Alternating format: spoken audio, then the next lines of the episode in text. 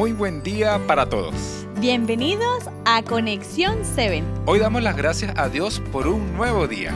y una nueva oportunidad de poder compartir ricas enseñanzas que Dios tiene para cada uno de nosotros hoy. Querida Laura, ¿cuál es el versículo de hoy para reflexionar? El versículo de hoy lo encontramos en Isaías 39:5 y dice, entonces dijo Isaías a Ezequías, oye la palabra de Jehová de los ejércitos. ¿Y por qué escogiste este versículo, Laura? ¿Qué tenía de especial?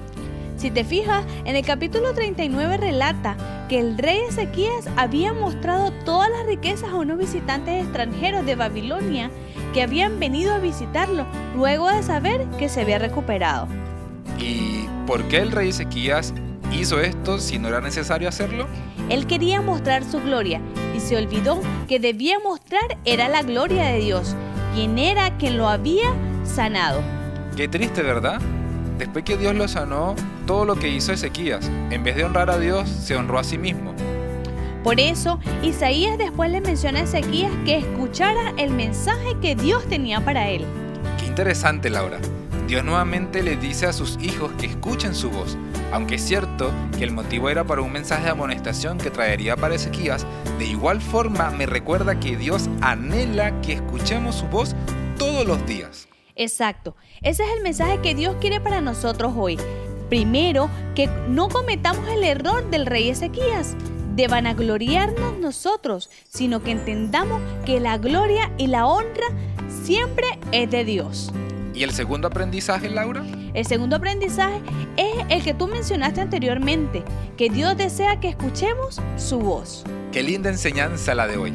Sentir a Dios nuevamente que nos dice y insistiéndonos que escuchemos su voz. Por eso es importante dejarlo entrar en nuestro corazón. Te invito, Miguel, a que podamos orar. Claro que sí, vamos a orar.